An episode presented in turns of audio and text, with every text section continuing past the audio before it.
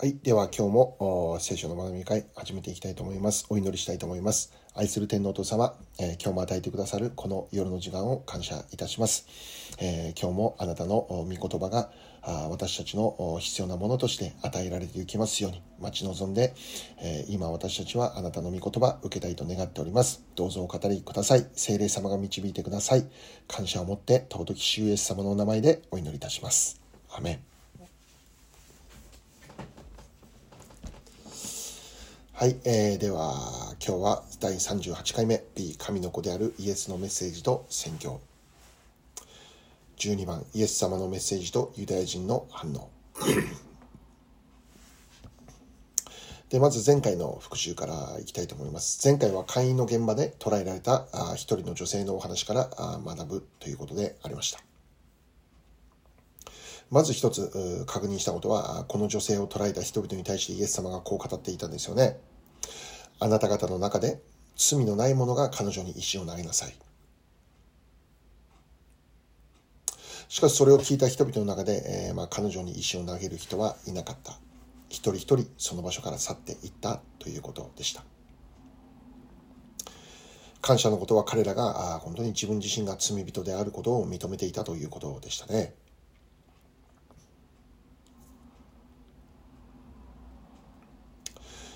で、まあ彼らは、あまあ、モーセの立法を知っている人々でしたね。まあ、つまり聖書を知っている人々であった。でつまりこの聖書を知れば知るほど私たちにもそのようなことが起こってくる。それは自分の罪深さですね。気づくようになっていく。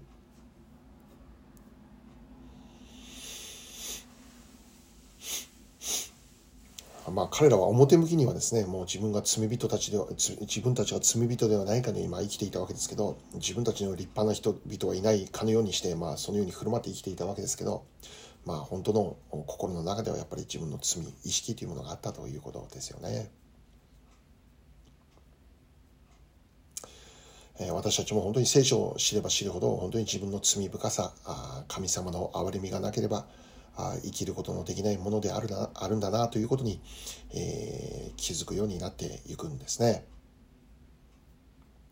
またもう一つ確認したことは、その場所にいた全ての人が去っていった。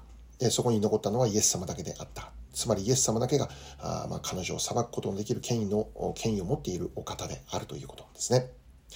しかしイエス様はその権利を用いることはしなかった。彼女を裁くことをせずに、えー、まあ、彼女を罪に定めなかったというんですね。はい、イエス様は、えー、罪人を裁くために、えー、来たということではなくて、イエス様は罪人を招くため、えー、その意味は罪人を救うために来たということでしたね。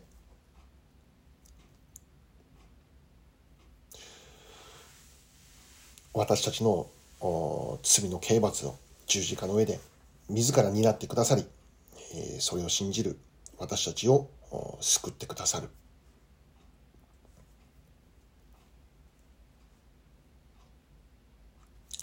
そのためにイエス様は来られたお方であるということでありました。どんな罪でもイエス・キリストの十字架の贖いを信じるならば、えー、罪許された者として生きることができるということですね。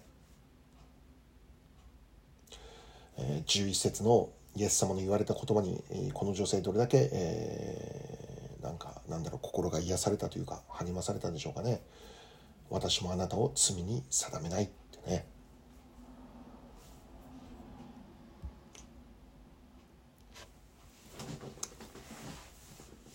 こういうところですよね。本当に私たちの信じている主の素晴らしいところ。私たちの信仰の本当に、えー、この素晴らしい部分。神様の恵み、えー、以外には私たちの救いはない。そして神様の恵み以外に、まあ、私たちの生き方が変えられるということもないということですよね。神様の恵みを知ったならば、その生き方も変えられていくようになる。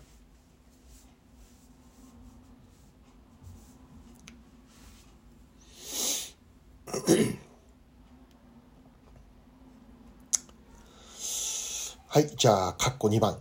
今日の学びに入ります。世の光であるイエス・キリスト。ヨハネ8章12節から20節を読みたいと思います。ヨハネ8章の12節から20節まで。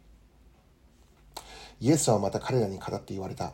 私は世の光です。私に従う者は決して闇の中を歩むことがなく命の光を持つのです。そこでパリサイ人はイエスに言った。あなたは自分のことを自分で、えー、証言しています。だからあなたの証言は真実ではありません。イエスは答えて彼らに言われた。もしこの私が自分のことを証言するなら、その証言は真実です。私は私がどこから来たか、またどこへ行くかを知っているからです。しかしあなた方は私がどこから来たのか、またどこへ行くのか知りません。あなた方は肉によって裁きます。私は誰をも裁きません。しかしもし私が裁くなら、その裁きは正しいのです。なぜなら私一人ではなく、私と私を使わした方とが裁くのだからです。あなた方の立法にを二人の証言は真実であると書かれています。私が自分の証人であり、また私を使わした父が私について明かしされます。すると彼らはイエスに言った。あなたの父はどこにいるのですか？イエスは答えられた。あなた方は私をも私の父をも知りません。もしあなた方が私を知っていたなら、私の父をも知っていたでしょう。イエスは宮で教えられた時、献金箱のあるところでこのことを話された。しかし誰もイエスを捉えなかった。イエスの時がまだ来ていなかったからである。アメ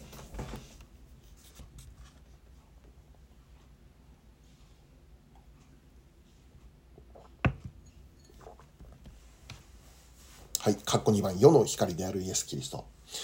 まず、この12節を見れば、イエス様が彼らに、えー、語って言われたということですね。彼らというのは、あまあ、ユダヤ人たちに対して、まあ、その中には宗教指導者と呼ばれる人々もいたわけですね。パリサイ人、立法学者、え地位の高い人々もいたわけですね。で、まあ、つまり彼らというのは、イエス様を殺害しようとしていた人々ですね。で、これは前回も少しお話ししたんですけど、えー、今日のこの12節はあ、7章52節からの続きでありますね。7章52節からの続き。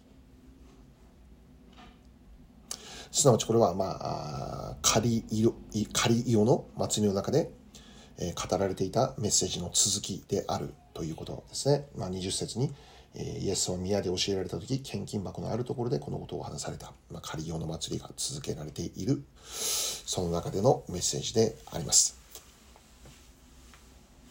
はい。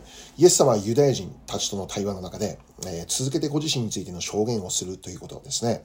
えー、ご自身がどのような存在であるかについて、イエス様ご自身が証言される、語られるということです。で、今日の御言葉の12節を見れば、イエス様はご自身についてどのように語られるのか。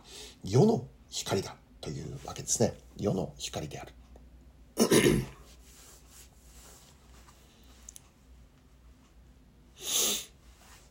イエス様ご自身について世の光だと証言される。で、この世で世の光であるとはどういうことでしょうか？世を照らす誠の光ということができるでしょう。世を照らす誠の光。つまり世を生きる人々にとって、まあ、私たちにとって正しい道とは何であるのか、真理の道ってどこにあるのか、それを照らしてくれる、それを教えてくれる光、道、しるべ。足の灯火、道の光。イエス様というこの世の光に照らされて生きるならば、その人はえー、12節に書いてあるように闇の中を歩くことにはならないということ。闇とは何でしょう？罪の道ですね。闇とは何でしょう？罪の道、死の道、滅びの道ですね。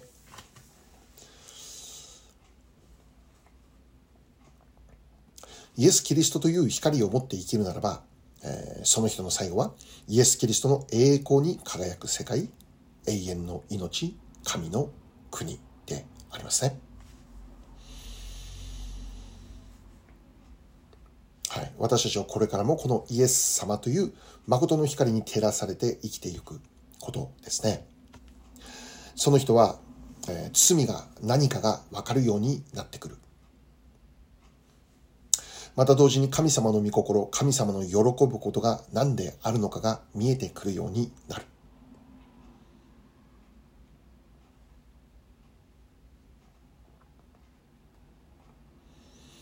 イエス様という光が私たちの中にそれを明らかにしてくれる。罪がわかるようになる。神様の御心を喜ぶことが何かがあ見えてくるようになる。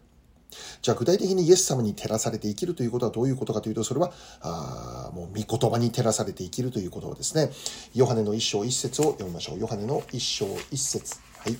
ヨハネの一章の一節の御言葉です。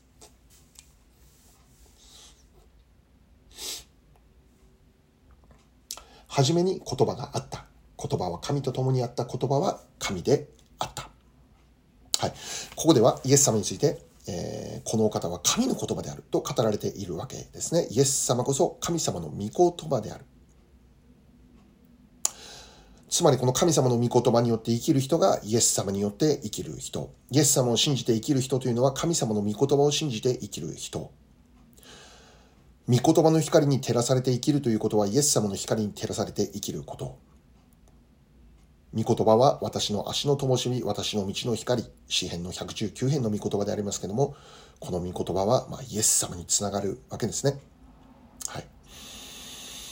私たちが忘れてはならないことは、この暗闇の道と光の道という二つの道があることですね。暗闇の道と光の道という二つの道があること。もし私たちが御言葉の光に照らされていなければ、イエス様という光に照らされていなければ、自分でも気づかないうちに暗闇の道を歩いてしまうということが起こるわけですね。暗闇の道。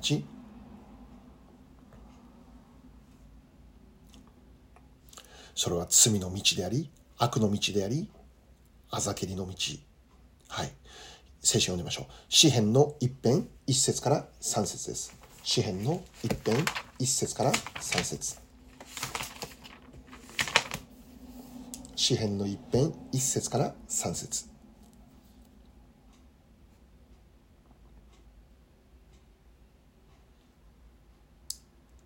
幸いなことよ悪も悪者の計りごとに歩まず罪人の道に立たずあざける者の座につかなかったその人誠にその人は主の教えを喜びとし昼も夜もその教えを口ずさむ。その人は水路のそばに植わった木のようだ。時が来ると実がなりその葉は枯れないその人は何をしても栄える。はい。主の教えを2節昼も夜も口ずさんで生きる人がいる反面、一節悪者の計りごとに歩み、罪人の道に立ち、あざける者の座につく人がいる。光の道と暗闇の道。もし私たちがイエス様を信じるものであったとしても、主の教えを昼も夜も口ずさむということでなければ、つまりこの御言葉の光に照らされて生きるということでなければ、私たちも気づかないうちに悪者の計りごとに歩み、罪人の道に立ち、あざける者の座についてしまうということが起こってしまうということですね。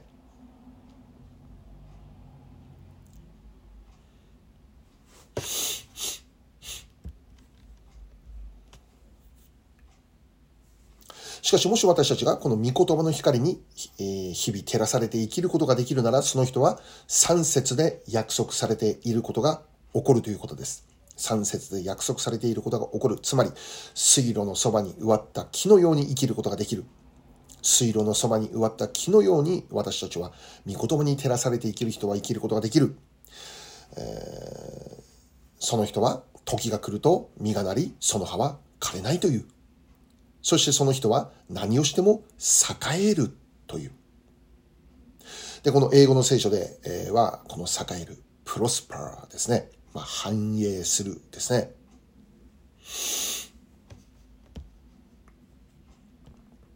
御言葉の光、イエス・キリストという光に照らされて生きる人にはプロスパーが約束されている。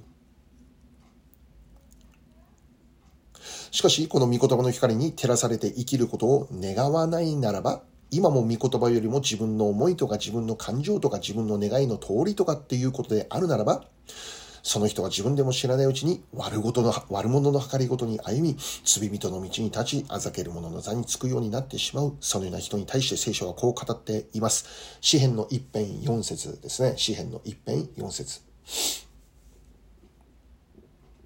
悪者はそれとは違い、まさしく風が吹き飛ばすもみ殻のようだ。風が吹き飛ばすもみ殻のようになる。御言葉の光に照らされていく人は繁栄し、一方でそうでなければもみ殻のように吹き飛ばされてしまう。その意味は、そこから良い意味は何も結ばれないということです。しかし一方で、水路のそばに植わった木は、時が来ると実がなる。良い実です。はい。イエス様を信じて生きる私たちの人生から、本当にたくさんの良い実が結ばれるようになることを願っているのですね。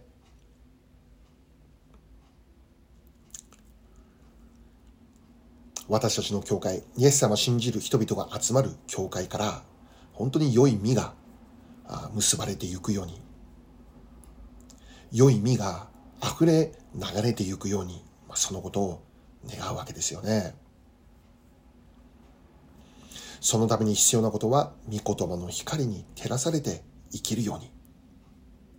神様の御心は何か、何が神様に喜ばれることであるのか、それを追い求めて生きること。今日の御言葉の、えー、8章の12節に戻って、ヨハネの8章12節私に従う者は決して闇の中を歩くことにはなりません。命の光を持つ。はいつまりこれは命に至る。命とは何でしょう？神様です。神様こそが命の源です。神様という命がなければ、の存在がなければ私たちの存在もない、私たちの命もないわけですね。世の光であるイエス様と一緒に生きる人は、最終的に誠の命である神様に至るというえー、約束であります。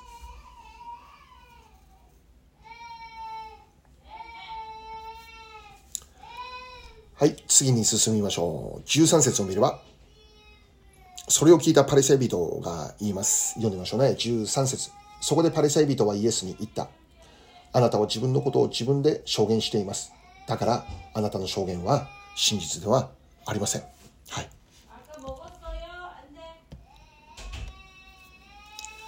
パリサイ人はイエス様の証言は真実ではないというわけです。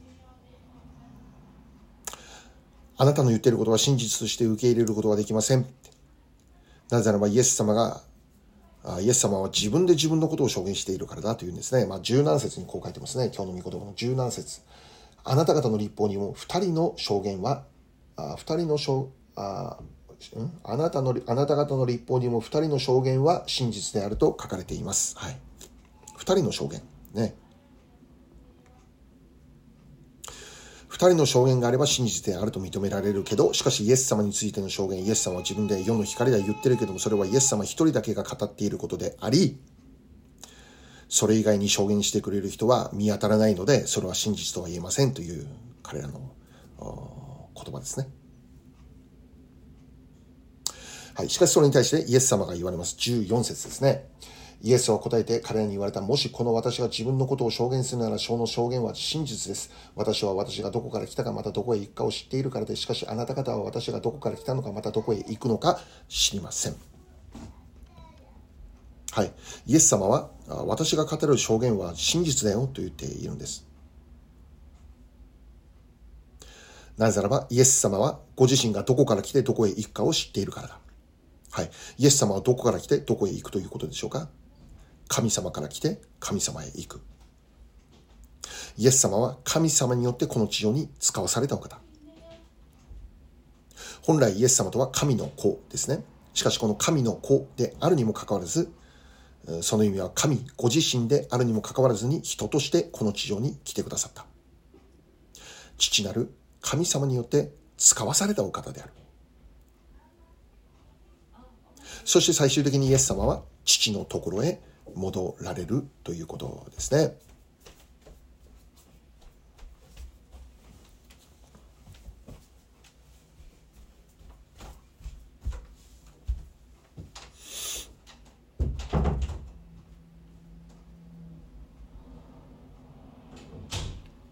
実際イエス様は十字架の死と復活の出来事の後に天に上げられ、現在イエス様は父の右の座についている。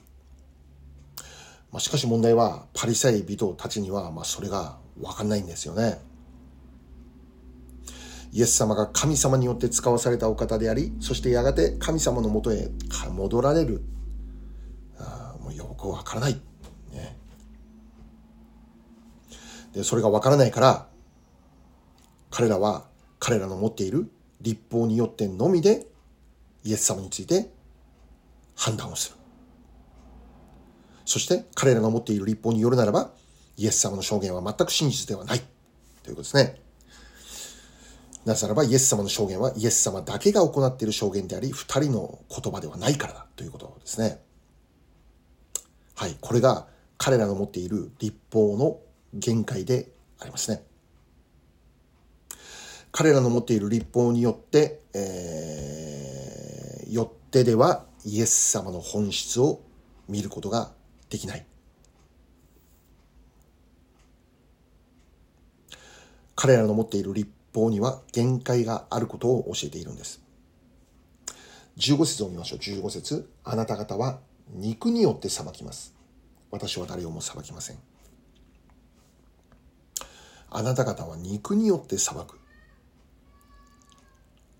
まあ彼らは立法によってイエス様を裁いているということですけど、しかしイエス様はそれを肉のよる肉による裁きであると教えているんです。肉による裁きとは何かというと、神様の御心による裁きではないのです。神様の御心にかなった正しい裁きが行われているのではないのです。単にあなた方の思う裁きなんです。肉の基準による裁きなんです。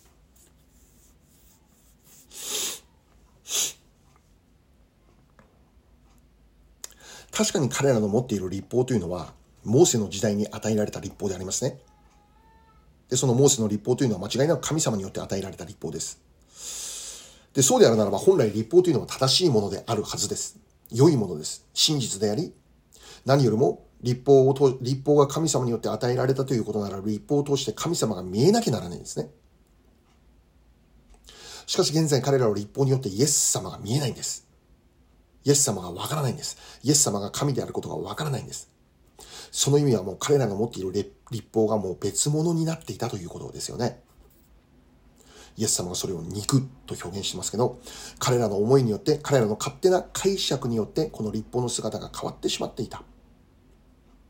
だから彼らは、イエス様の言っていることわかんないし、イエス様が神であるこの本質も見えない。イエス様が神様によって使われされたということも理解できないし、イエス様がやがて神様のところへ行くということもわからない。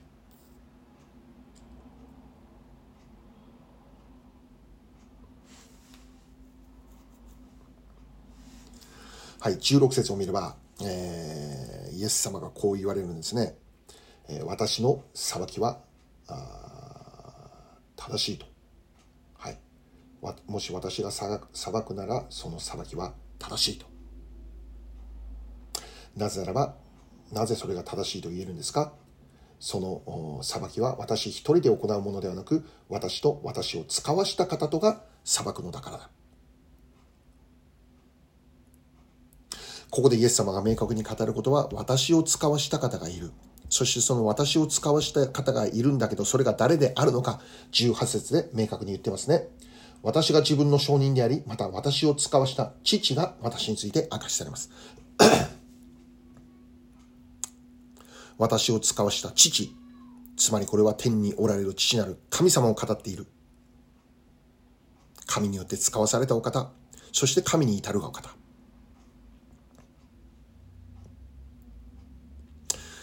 しかしそれは 彼らには本当にわからないことだったんです。それゆえに彼らはこの肉によってイエス様を裁くということしかできなかったんです。もう肉の限界でありました。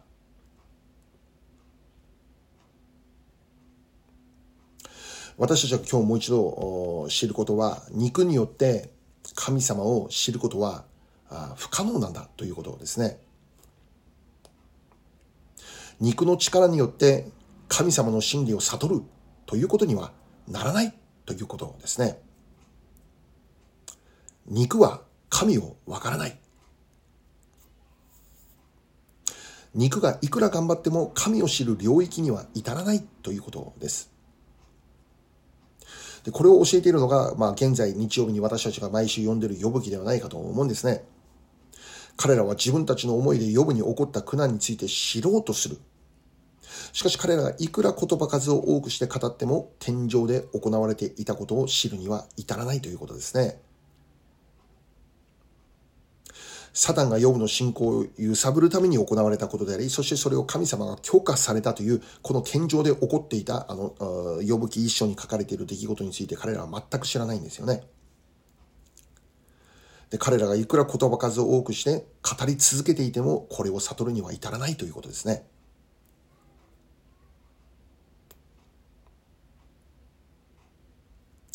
今日の御言葉の19節ですね。ヨハネの8章19節すると彼らはイエスに言った。あなたの父はどこにいるのですか？イエスは答えられた。あなた方は私をも、私の父をも知りません。もしはあなああなた方が私を知っていたなら、私の父をも知っていたでしょう。はい。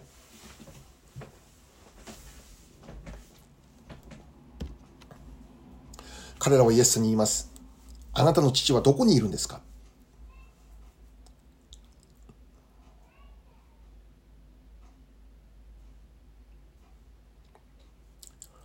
で、ここで一つ考えることは、あまあ、イエス様があ神を父って語るんですけど、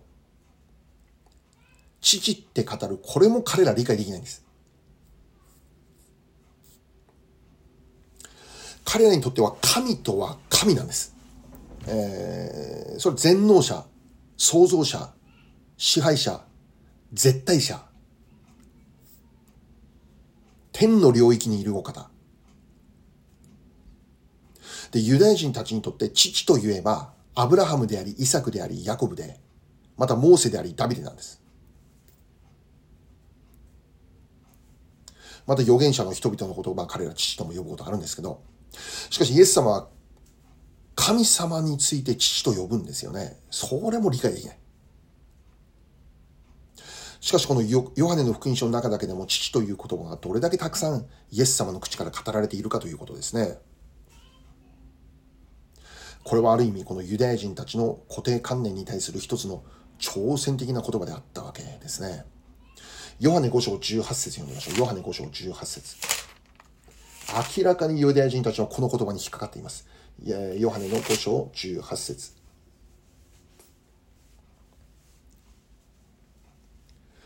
このためユダヤ人たちはますますイエスを殺そうとするようになった。イエスが安息日を破っておられただけではなく、ご自身を神と等しくし、神を自分の父と呼んでおられたからである。はい、神を父と呼ぶことに対してユダユダヤ人たちは本当に大きな怒りを覚えるわけですね。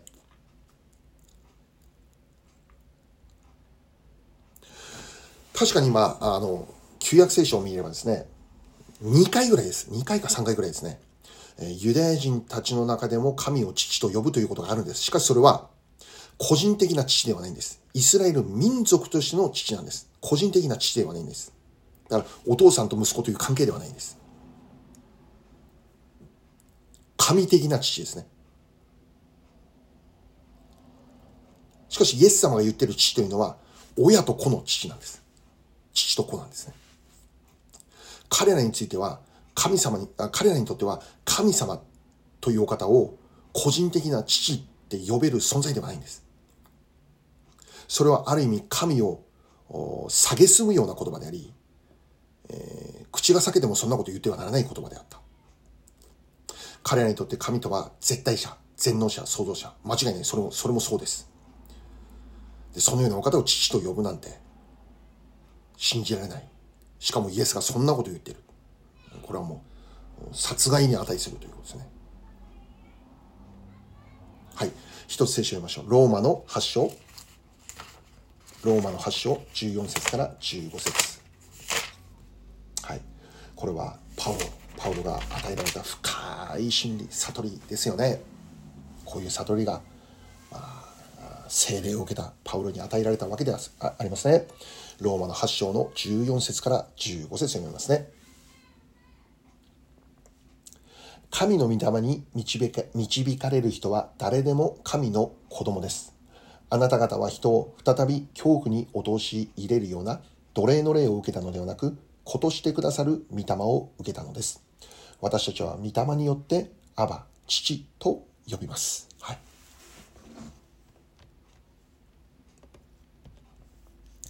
私たちは御霊によって、神様のことについてそのお方をアバ、父と呼ぶことができる。アバというのは親しみの込めた本当に親子関係。皆さんの子供たちがお父さんって呼ぶ。もうパパって呼ぶ。本当に親子の関係を言ってるわけですね。重要なことは、御霊によってです。御霊を受けることによってです。精霊を受けた人が神の子と呼ばれ、精霊を受けた人があ精霊を受けて神のことされた人が神様のことをアバ父と呼ぶことができるという特権が与えられている。で残念なことにこの真理は肉によってわかんないんです。彼らの持っている立法によってわかることではないんです。唯一精霊を受けて初めてわかる真理であります。パウロも神様のことを父と呼べるという立場で生きていた人ではありません。彼も厳格な人としてはパリサイ人、ね、えー、厳格なこのユダヤ人教育を受けて育ってきたわけですよね。だから神を父と呼ぶなんてありえないんですけども、まあ、彼はこういう心理に至ったわけです。聖霊を受けたパウロはこの真理に目が開かれた。そうです。私たちの信じる神様とは私たちの父であります。絶対者であり、全能者であり、創造者であり、アルファでオメガであると同時に私たちの父のような存在です。そばにいて助けてくれるお方です。いつでも父の手は私たちに差し伸べられています。遠くから私たちを眺めておられるお方だけではなく、お方ではなく、具体的に私たちの助け、励ましてくれるお方です。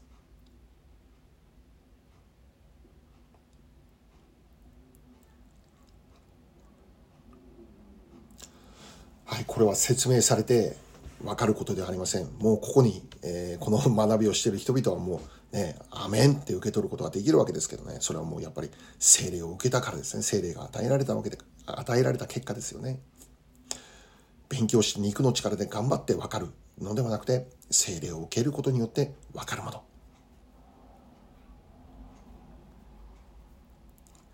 何よりも私たちの信仰というのは、精霊様によって始められたものである。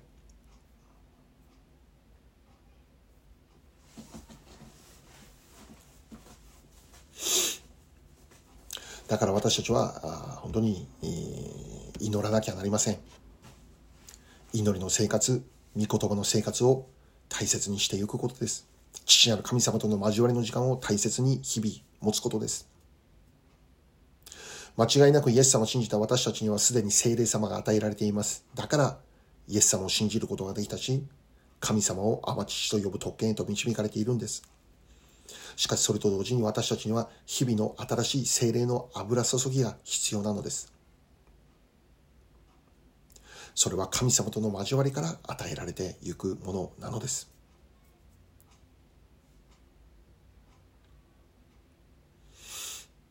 肉の力で信仰生活は行えないのです。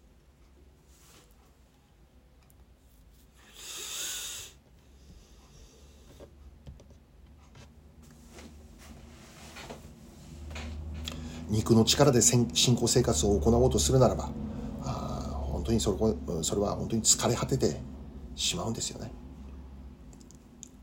信仰者として生きることも肉の力であれば疲れ果ててしまう。つまずいてしまう。精霊の力を受けて信仰へと導かれた私たちはこれからも日々精霊の油注ぎを受けながら御言葉の光に照らされながら、信仰信仰者としての歩みを行っていくことであります。はい、今日はここまでとなっております。じゃあ最後お祈りします。愛する天のお父様、今日も与えてくださる祝福の学びに心から感謝いたします。あなたのことを、えー、アバ父と呼ぶことのできる恵み、特権が与えられていることを感謝いたします。えー、本当に親子関係のように、えー、結ばれたこの関係に心から感謝し、これからも、えー、私たちが本当に精霊様の力を受けて、え信仰者として神の子として歩んでいくことができるように祝福してくださいますように、えその人の歩みには、水路が、水路のそばに植わった木のようであり、時が来ると実がなり、その葉は枯れず、その人は何をしても栄える。そのような人生をこれからも我らが生き続けていくことができるように導いてください。すべてを見てに委ね、心から感謝を持って、尊き主イエス様のお名前でお祈り申し上げます。アメン。はい。えー、今日の学びは以上であります。はい。ではまた来週よろしくお願いいたします。感謝いたします。ハレルヤー。